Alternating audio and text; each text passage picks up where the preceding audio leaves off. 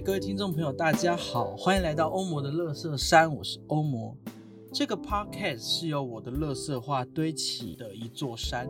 每一集要聊的话题可能会得罪一些人，在这边先说声不好意思，绝对不是针对你，只是刚好而已。那我们就来开始今天的节目吧。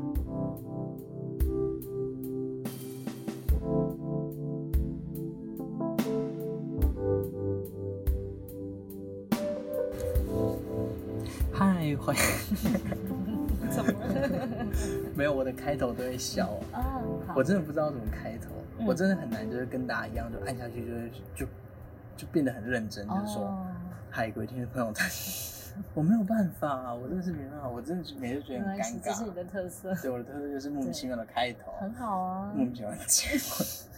我每次结尾都在一个很奇怪的点，就觉得都是都是聊到一个嗯忘我，然后说，嗯哦，我们时间差不多了，那我们就反正就先这样子啦，就结尾。嗯，结尾。好了，Hello，欢迎来到欧摩乐车上，我是欧摩。然后我们今天依然很开心，欢迎鸟鸟。嗨，哎，哎，佩瑜，佩瑜哎，也可以叫我鸟鸟，没关系。我们今天就是邀请到佩云，嗯，就是我们刚才从上一集到现在只过了十五分钟，就是 说个喜啦，哦，就是可能听众朋友可能是几天之后会再听到第二集这样。对，对，我们要继续来聊防疫期间推荐的高逼格电影嗯，下集。好，希望我们这次不要延伸太多，对，我们做到第三集。我我们刚才其实实际想推荐的电影只有嗯四部而已，对然后这四部我们都差不多聊了快五十分钟了。我们是衍生非常多其他部的电影。对，我们就是等一下的六部，我们总共希望推十部，然后等一下六部我们会尽快的赶快把它说完。好的，那我就先。好，好。好。那我们一样从欧盟开始。好的，庆红，好，我我接下来要推荐的第三部作品是去年吗？去年上映。去年，对，去年上映，然后然后非常难过的是导演在上映前发生许多事情，所以最后决定自杀，结结束自己的生命。我觉得这么才华的导演这么的英年早逝是一件非常难过的事情。嗯，好，这部片是什么呢？就是大象席地而坐。哦，听到这个我就觉得很难过。我觉得那部炸裂好看。我我先说这部片子，它的片长大概将近四小时，四小时准确准确没有准确来说的话是三小时五十六分钟。了解，然后你看完那个片尾，就是名单过完之后，你差不多就真的是四个小时。然后我用了十二个小时看完这部电影，也是连续吗？为什么？我是看三次，我去三刷，因为我太？喜欢没有没有没有我是分分开，因嗯为我我第一次看到它是在金马影展，然后它原本是不会在台湾上映的，嗯是后来得到那个最佳影片，就是金马影展的最佳最佳影片，对，然后他终于可以来台湾上映了，嗯嗯。所以我又去看了两次，对我觉得，我觉得那部片大家不要被那个四小时给吓到。对，就是这部片你一定要花四小时非常。值得，不得不说，真的非常值得，然后你一定要花这四个小时，对，然后千万不要，嗯，千万不要喝水，然后 这这有点重要。这很重要，因因为我觉得那部片你不能按暂停，你只要暂停任何一下就断了。就断了，嗯就真的就断了。对，所以因为那时候我看的时候，我真的看到三小时半的时候，我我跟我旁边的友人就是是已经憋尿到炸点了，我们就是我们真的差点就是要尿 在电影院的座椅上，但我们就忍住，嗯，因为离开离开再回来，你也许还知道在演什么，但是那个情绪就是不一样，对就就不见了。就不一样。它一定要酝酿到最后一刻。对对对，嗯然后我们也不能告诉你最后一个到底发生什么事情，哦，不，嗯，对，我们不能暴雷。很紧张。嗯，好那我们先简单，我们先讲一下《大象席地而坐》为什么那么推，跟它的剧情在讲什么，然后我们再简单的小科普一下，他到底为什么导演会选择用自杀结束他的生命这样子。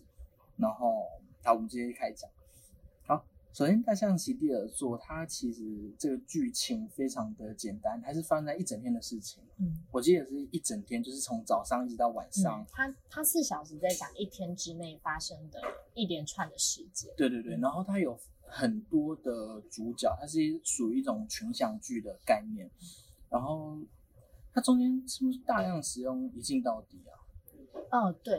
他几乎是用一镜到底的方式去拍的，然后有一些无痕剪接。嗯嗯，就是他每一幕啦，就是每一个场景，然后每一幕几乎是呃用一镜到底的方式。对他都希望用一镜到底，然后他用这种一镜到底的方式的话，会让这些群像剧的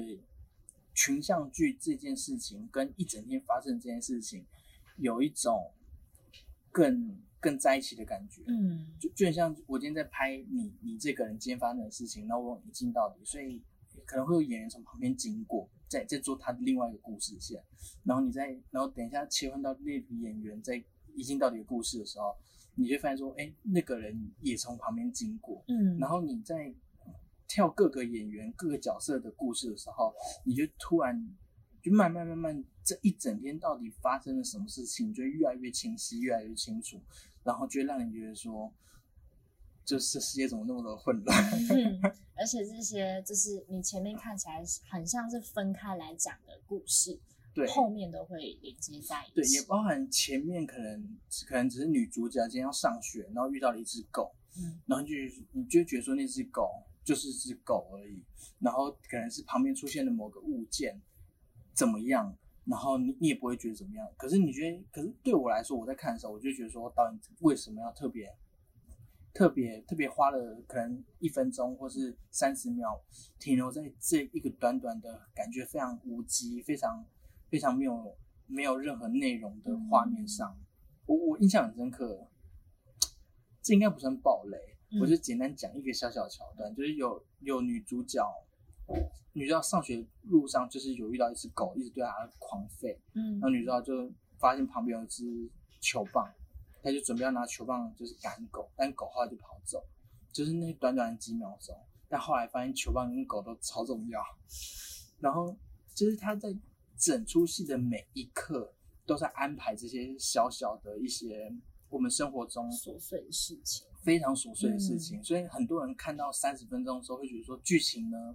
剧情到底在哪里？为什么还在看一个人准备要上学，或是一个老爷爷出门遛狗的故事？但是嗯重点就是就是这么多琐碎的事情，导致我们生活中不断的累积跟爆炸，不断的压抑，在压抑，在压抑，然后压抑到之后就是就是你会觉得说，天啊，整部片怎么会这么的这么的压抑，然后这么的迂回在同一个同同一天，然后同一个氛围的，对对对，然后每个人都活在这样子的，这我我觉得，如果我要形容《大象席地而坐》这这个电影的话，我我很常形容，我很常用这个形容词，这个形容词形容很多这类的创作。我觉得日常啊，嗯就像一把刀，它会慢慢的划开，划开人，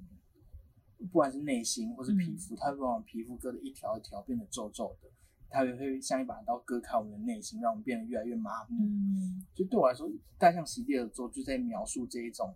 非常非常平凡、非常简单的日常，然后甚至是我们不会去注意到的日常。就例如我们身边，也也许你家楼下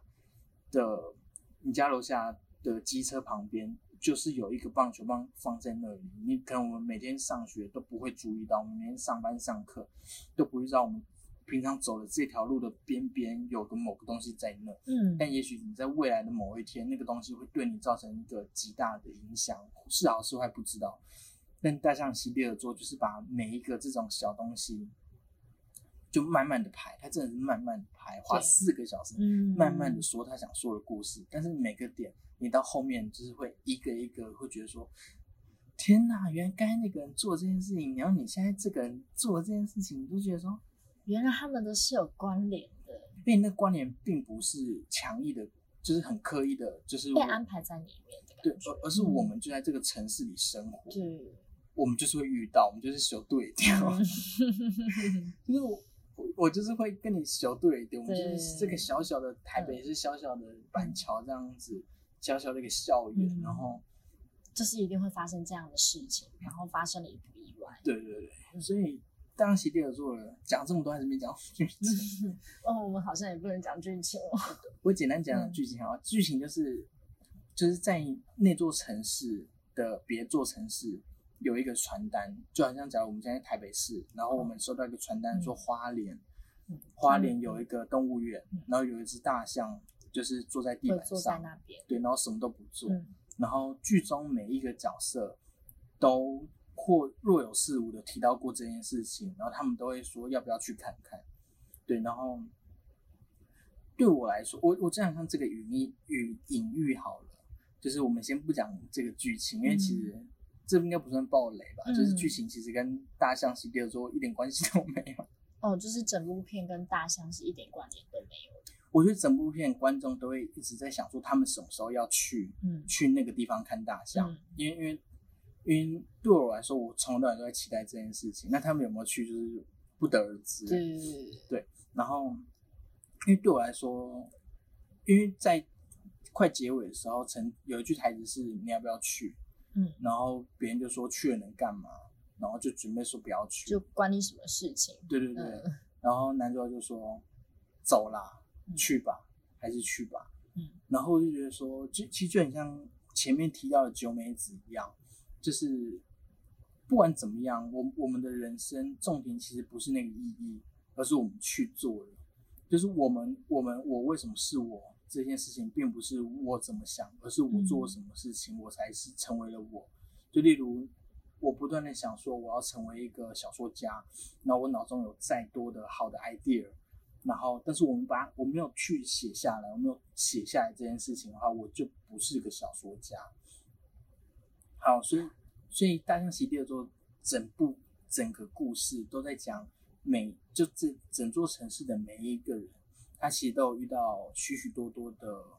呃困境，或是他的身份，或是他。因为钱的关系，因为学生，因为他的家庭环境，anything，然后在这座城市里生活，然后日常的一些压抑啊、累积啊的一个很压抑的一个氛围的一部电影。嗯，然后他们是怎么在这边生活？然后他们又为什么会想要去看大象？然后即便只是去看坐在那里大象，其实蛮无聊的。就像就像就像你可能。我不知道，就很像我们有时候假日的时候会想要去踏青，嗯，也许去看那个景点不是重点，而是我们走出去。对对对，就是我觉得他们他们讲到看大象这件事情，是为了给他们一个理由，嗯，就是去就是出去，或者是给他们一个理由，好像嗯，如嗯。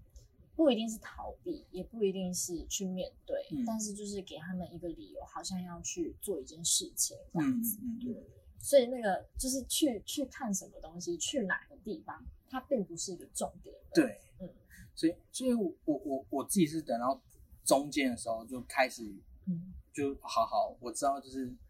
我啦，因为就我自己看到中间的时候，我大概就知道说，嗯，大象大象应该不是很重 我从头到尾其实超期待有什么大象马戏团之类的，都想说，哦，好了，没有了，我知道了。对，然后我觉得他真的，嗯，我我觉得那个一镜到底的，因为前面几部其实我都没有特别讲手法，但对于那个一镜到底的手法，我觉得所有人一定要非常的仔细，因为它其实四小时非常的耗能。嗯，而且它的那个步调很慢，步调非常慢，它是很漫长、很漫长的步调。你会觉得说这一天超级久，对，你真的有时候看到想说现在到底几点？嗯，然后想说哎，才十二点。你你你你会大概算一下，因为他其实从来没有告诉你说正确时间。对对对，他其实整部片没有说现在几点。嗯，但是我就觉得说怎么演到现在天还是亮着，然后我就会思考说现在到底几点，然后。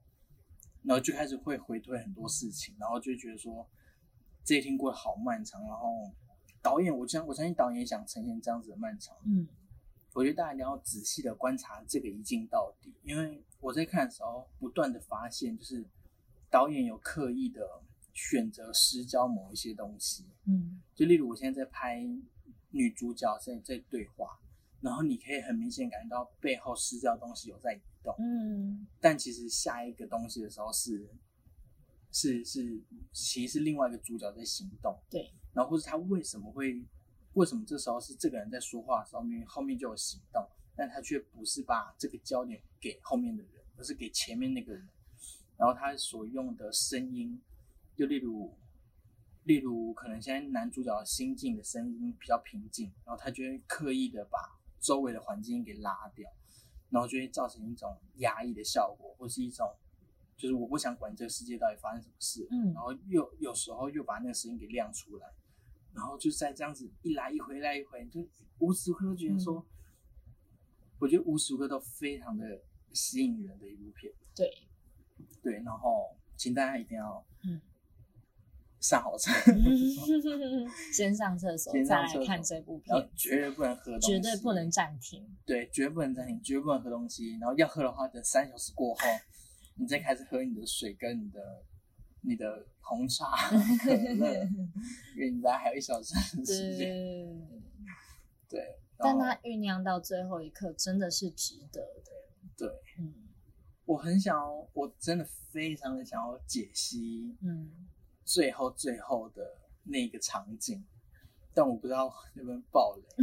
我先讲，然后你你跟他告诉我说能不能爆雷，然后你觉得不太好，我就把它剪掉。然后啊，或是如果听众们现在不喜欢的话。跳过，就直接跳过。我们跳到两分钟后，两分钟后，我们看到时候剪的时候，它大约到几秒线，然后下面可以附那个蓝色的对 连接，然后跟他讲说，如果你不想听暴雷的话，麻烦你跳到这个时间点。好，嗯。但我现在要马上岔题一个，嗯，我觉得《大西蒂尔》做的结尾，跟我之前看到也是一部很喜欢的片，叫做《海边的曼彻斯特》哦的结尾，我觉得有异曲同工之妙，嗯。因为海边的曼彻斯特的结尾是事情是都没解决，对，但是两个人在散步，两个人在散步，然后捡到一个弹力球，对，然后他们在踢来踢去，他们在丢那个弹力球。其实那个结尾给我的震撼跟冲击非常的感动跟非常大，因为我觉得那两个人的人生就是还没有被解决，然后还是在一个很呃迂回压抑的状态，但是导演在最后却是给了一个弹力球，就是我们因为弹力球是一个你。给它冲击往下压压压压到最后，它还是会往上弹的一个状态。所以就变成说，我看后面的时候，他们在丢那个弹力球，就若我似无的丢弹力球的时候，我就突然觉得说，他们人生要变好了，嗯，就他们人生要要翻汤回来了。然后我就突然觉得，整部片有慢慢的放松，嗯，所以大江喜列做的结尾。我应该不会爆雷，应该还好。反正他们在踢毽子。嗯，哦，这个还好这还好，这吓吓死人。我我觉得他们踢毽子的收尾是让我觉得很舒服。嗯，就是就为什么要踢毽子？因为他们是无聊说，哎，这么个毽子，那我们来踢吧。然后他们就在踢了。嗯，然后就一来一回，就是我觉得那个东西就很像我们他们的人生是一个很无意义的。相遇，嗯，他的相遇没有任何意义，就只是相遇，他没有什么长篇大论，命中注定遇到你。他很多电影会有这种命中注定感觉，但那部片没有，就是我们只是单纯生活在此，所以我们遇到了，刚好撞见了。然后因为这些事情，我们一起，我们又交织了，然后所以他们又彼此踢毽子，然后又有点，就是我们彼此彼此有交流，然后毽子有时候掉地上，有时候没接到。那没关系，我们还可以再继续捡起来，然后重新开始。对，然后甚至踢踢又不想踢了也没关系。我觉得整部片都是到最后的时候，变得一切是这么的毫无意义。嗯，但又又反而，但它又是一种动力，就是额外的一种很很很能够说服的一种像生命力的东西。对，而且我觉得结尾结尾呈现的毫无意义。对我来说，会让整部片他们一直在追求的那个意义变得变得大一个反派，因为他们中间前面不断在追求人生有什么意义，嗯，就是我长大有什么意义，我现在做这东西有什么意义，嗯，但其实人生毫无意义，但那毫无意义不是一个悲观，而是一种释怀，而是一种更坦然的面对人生，嗯，所以我在看完的时候，喂，我在讲这部片就讲快二十分钟，没关系。我觉得这部片值得，值得让它有二十分钟。完了，而且我等下还要讲导演的想。哇，我这部片我们这一集要我们干脆就是大象喜剧的时候一趴讲，趴讲，糟糟糕。反反正我真的好，我就讲到这边，我我不能再推荐，我不能再推荐。嗯，你有什么想说？因为你你你很爱这部片，我我很爱这部片，但但我推荐了，呃，我只希望大家真的不要被这部片子的片场吓到，因为我当时跟大家说，哦，就是这部片很好看，然后他们就会去查说，哦，它到底什么样的片，然后一看到那个片场，就大家就已经吓一跳，就想说，我靠，那一一部片将近四个小时，你要怎么做啊？嗯，然后。我就说哦，我还看了三次，然后他就说你怎么会只看三次？真的有这么好看吗？然后我那时候还 po 现实动态，就是三刷日，然后大家都觉得我疯了。可是我告诉你，就是看过的，你看过了之后，你就可以懂为什么我会花这么多时间去看这一部电影。对，而且你一定要，呃，而且我觉得两刷都很正常，因为。因为你第一刷，你一定会不小心错过某些东西。对你第一刷主要是在看它全片到底在讲些什么，然后第二次看它的时候，你就会注意到很多很多的细节。对，你就发现说，哇，因为因为其实电影是这样子，就是导演的镜头可以决定说要带观众看到什么东西。但今天导演选择一镜到底，他今天选择不带观众看到什么东西，你知道有他的道理。对，然后。就像我刚才前面讲，我就不不论述，一定要三刷，好不好？真的，至少两刷，至少两刷，真的至少两刷。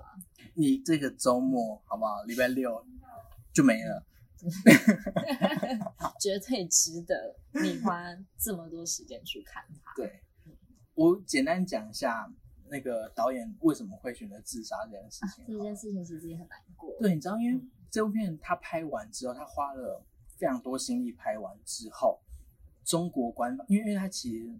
前面讲它是很日常，嗯，所以日常就代表说会呈现很真实的社会底层的痛苦，对，就例如可能低薪问题，或例如呃治安不好的问题，对，就是或例如每个人都为了钱的那个嗯贪嗔痴的样子，嗯，就是他把它刻画的，我觉得很，我觉得很明显又很淋漓尽致，然后他也不会到很很。很过于俗啊，因为他只是短短的那几分钟，其实他也没有要刻意强调些什么。对，他他他没有刻意强调这种人好或不好，而是事情发生了，然后人就说出这些话了。对对，然后所所以，他其实触动到了很多对我来说是中国官方不愿意不愿意看见的东西，所以中国官方那时候决定说，你要你要让这部片上院线可以。但你要剪剪辑成一个两小时的版本，因为他们觉得四个小时这样子看下来就是不符合商业片的标准。嗯，但其实导演一直都没有想要以商业片去推崇他的电影。对，然后中光就觉得说不行，就要三到两小时。但是导演就觉得说，就选择跟他们抗衡。对，就这这不是我要的。然后在老实说，我没有特别查太多资料，但是在这最后导演选择的结果是用。结束他的生命来表达一个，就是我不愿意去违背我当初最后说，我不愿意违背我所做的所有决定。嗯，对。然后我觉得非常可惜。然后最后在得奖的时候是他妈妈上台领奖，对。然后就觉得说，而且是李安颁他颁颁给这个颁奖给这个这个妈妈。对。然后我觉得说，然后妈妈我记得好像好像就跟大家讲说，这个奖是给大家。对，然后我就觉得好难过。你知道我第一次看那个金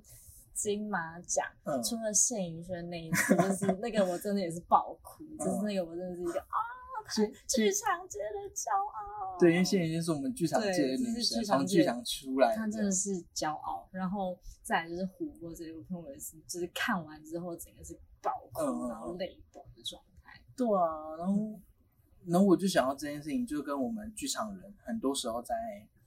在做的作品的时候，可能都是很挑起社会的那种敏感神经，然后也包含就是我录 podcast，我我录的主题，嗯，也是不断的在触动社会的敏感神经。哎，我前阵子有遇到一个 podcast，然后就跟他聊天，嗯，然后聊聊聊之后，他他就问我一个问题，他就说：“那我我我关注这些主题干嘛？”就是因为我也不能解决这这些问题，那我为什么要录这些东西？我就说，对我来说，就是这个社会是一滩死水，然后这些死水是上面很干净，但其实下面沉淀的非常多杂质、杂质、不好东西，什么核废料什么的。然后这个观点是陈柏维在那个研究中研究中央电视台提出来的，所以大家可以去看。反正总而言之，对我来说，我我抛出这些议题的原因，并不是在净化这个水质，而是我是一个搅拌棒。就是我就是把那个水箱拉拉拉拉拉，让大家看到说，哦，原来这水不是干净的，其实下面有很多很多的藏污纳垢，很多核废料，很多不好的东西。那大家看见的，唯有先让大家看见，大家才可以一起去净滩，你懂吗？就是大家必须先看见，我们才可以一起去打扫这个环境，所以我们才可以呃做些什么，让这个环境更被看到，或是。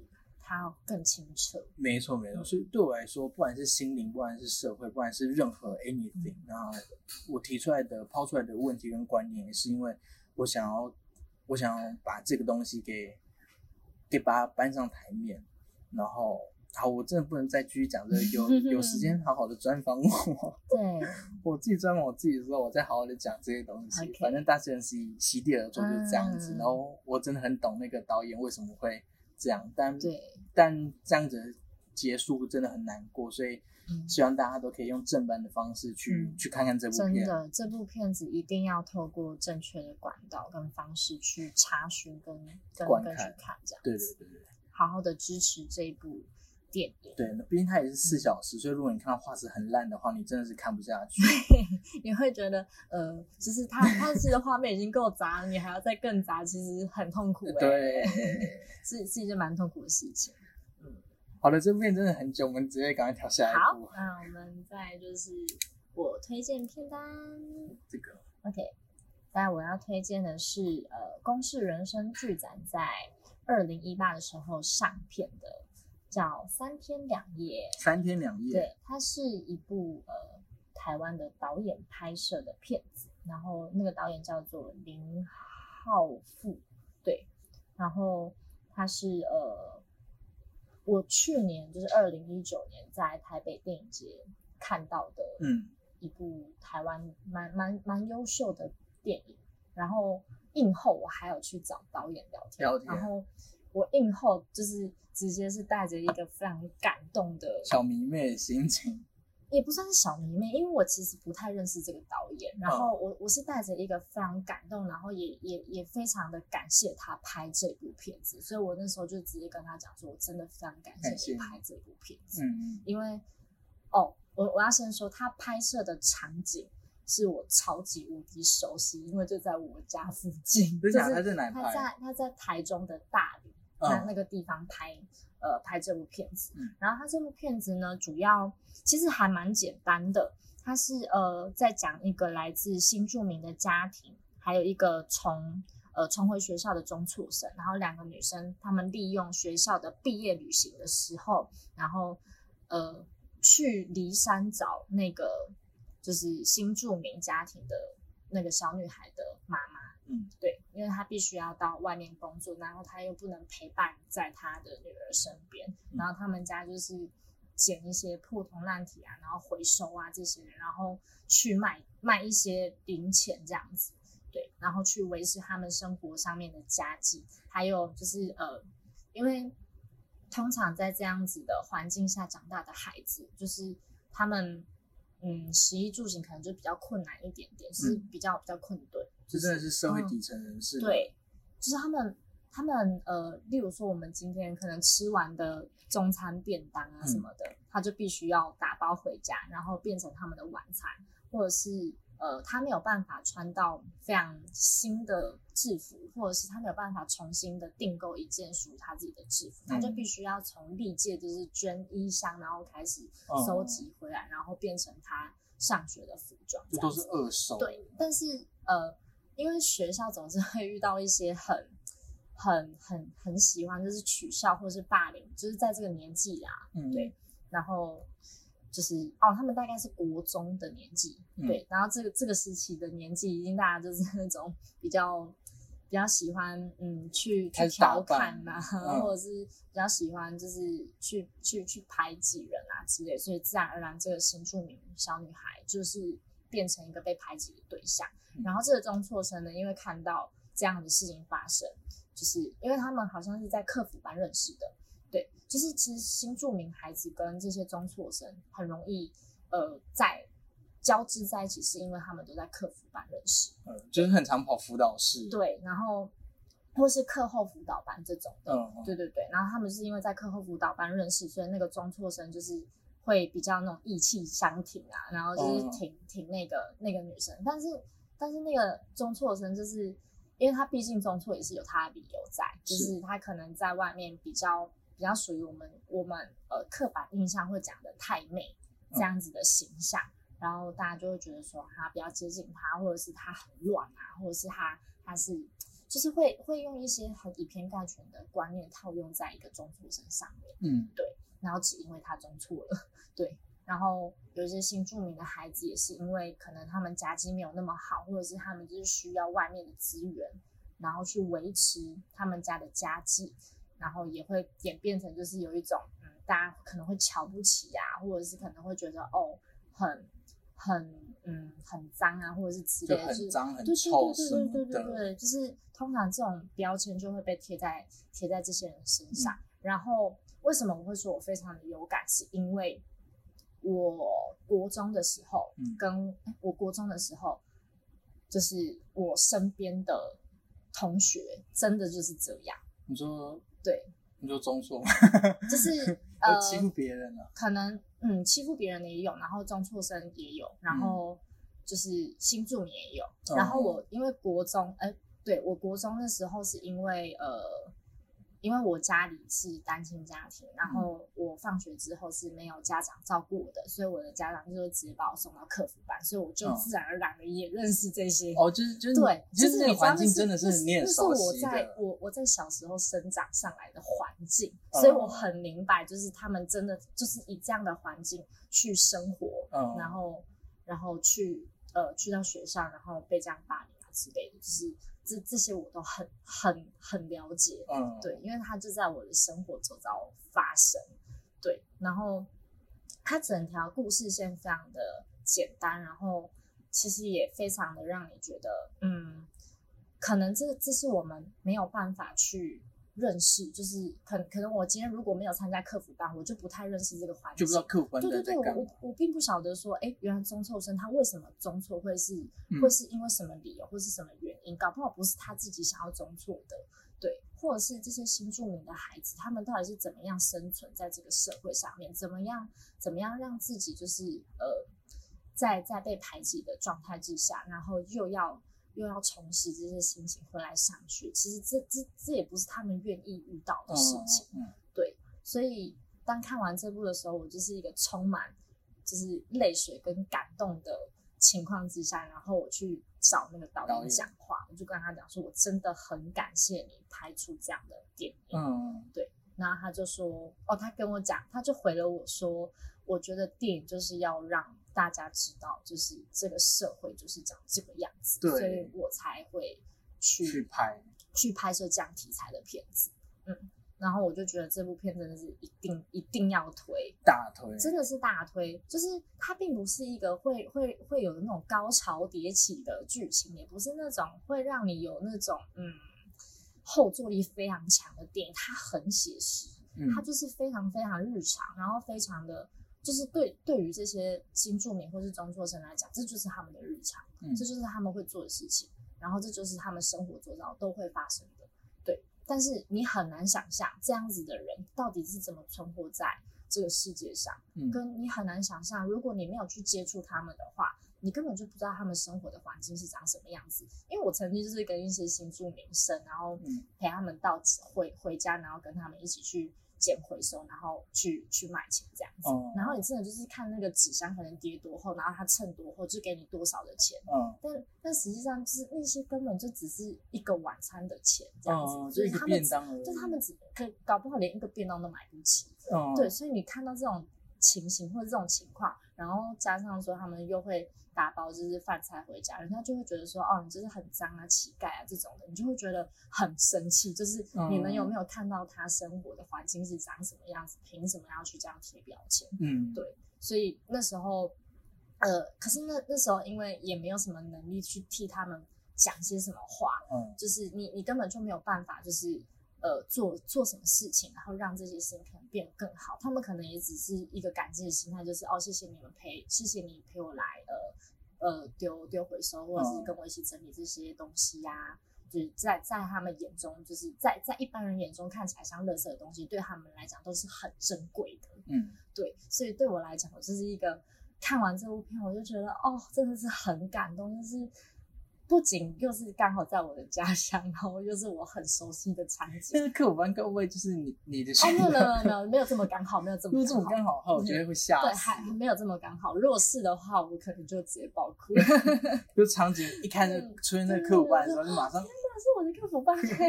对，不是没有没有没有这么刚好，但。但嗯，我觉得那个情况是有点雷同，然后加上其实我更感动的是里面出现了一个辅导老师，就是客服班里面的一个辅导老师，就是他用用尽了他自己的呃方式，然后去关怀这些中辍生或者是这些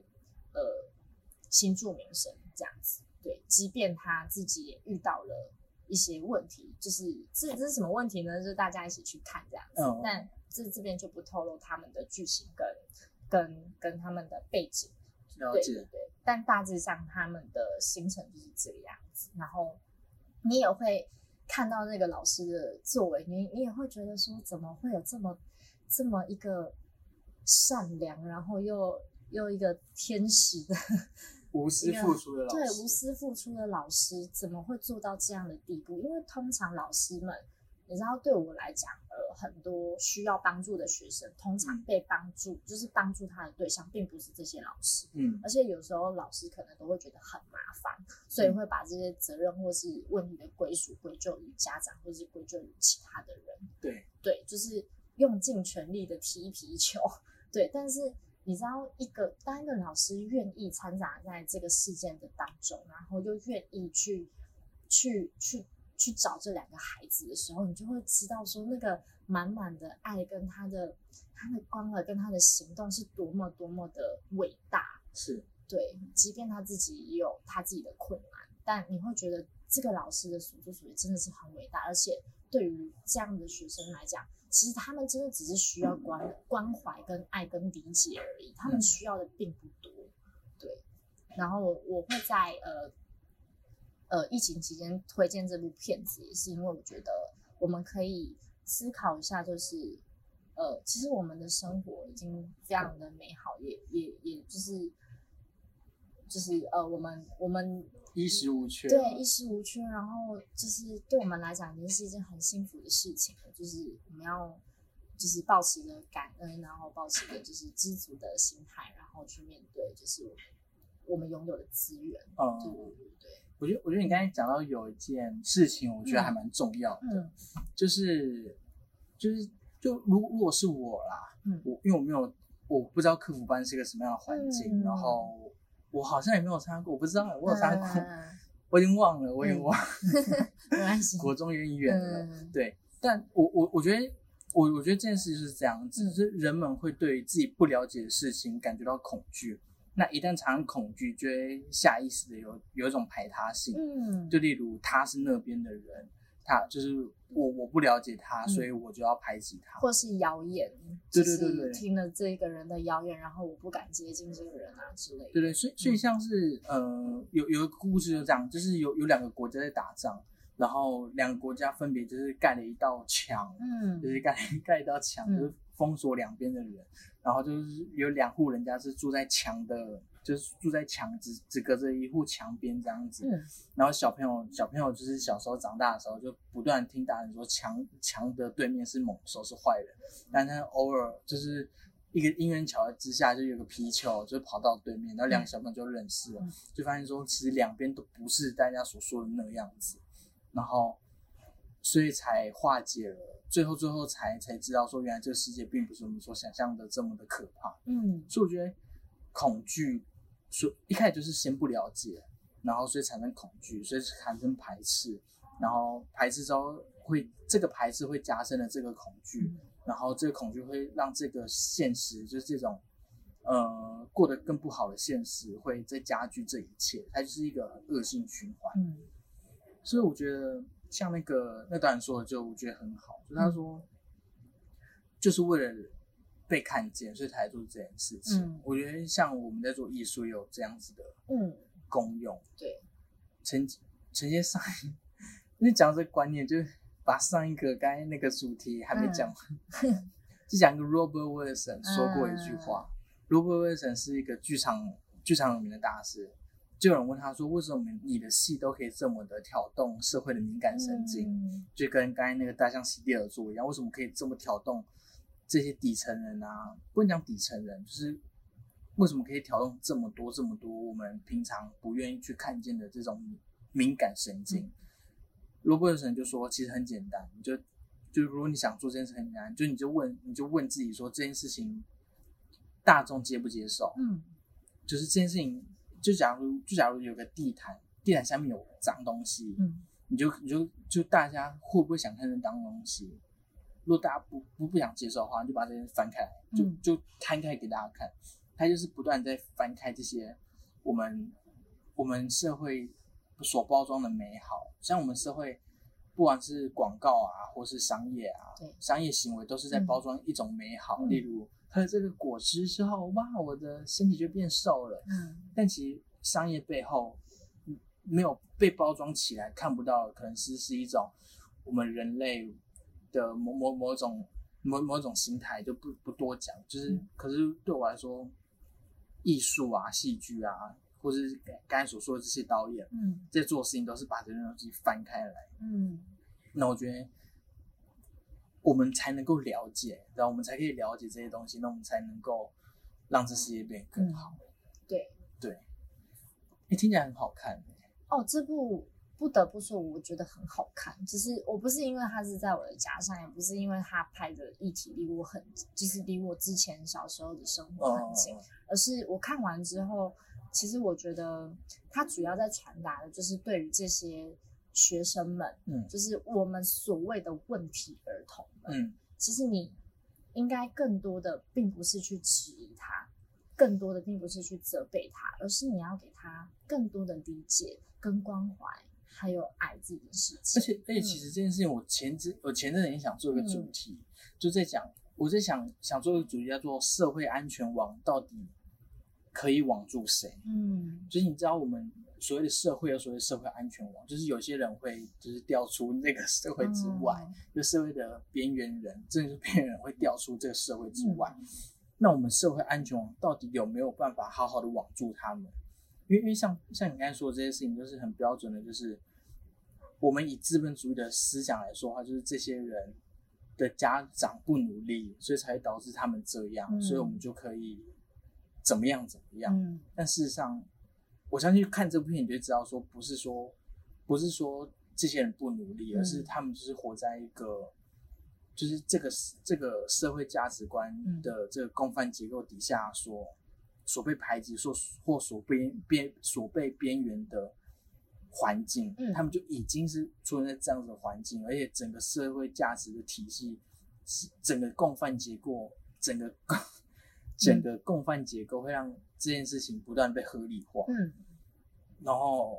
我们就是把这件事合理化，所以才就是造成这么多悲剧发生，嗯，才会去贴上很多的标签。对啊，但其实对于这个世界，我们最需要的是理解。嗯，好的，我我觉得。三天两夜嘛，嗯，三天两夜，所以我们他三天两夜的意思就是说那个必旅行的那个三天两夜，哦，所以整部整部片子发生在三天两夜嘛，还是几乎集中在？他他其实呃，应该说他们在三天两夜的毕业之旅前，他们两个是在计划要怎么到呃骊山去找妈妈，然后他们是在计划说要怎么通车，然后怎么样怎么样转车，然后怎么到达那个地方这样子。那找妈妈是？这剧情一听就就很催泪，小时候找妈听起来超难过的。嗯，但有没有找到，就是也是就是请大家去看看这部电影喽，请去看这部。好的，反正呃，我们这一期，天哪，原来不是只分上下呢！我 的天哪，好，我们我们这一集就是介绍了大象席地而坐，然后跟介绍的三天两夜，都是属于比较社会写实层面的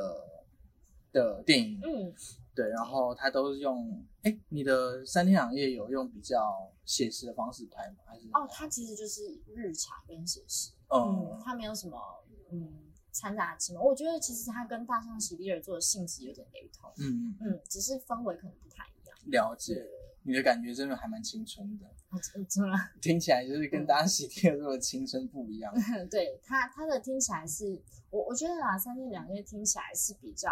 呃偏向我们该用理解去理解这个社会的概念。对，但是大象席地而坐的话，我觉得比较像是呃我们会一直迂回在这个社会里面，就是我们逃到哪边，它就是这样子。对，它只是还没有发生，嗯的这种感觉。嗯，好的，希望就是连假期间、防疫期间，然后 或者不管怎么样，任何时候，然后这两部片单，然后能够出现在大家的片单里面，然后有时间一定要好好的看一看，然后分享给所有，好不好？这两部真的是经典，然后也也一定可以成为经典的好片，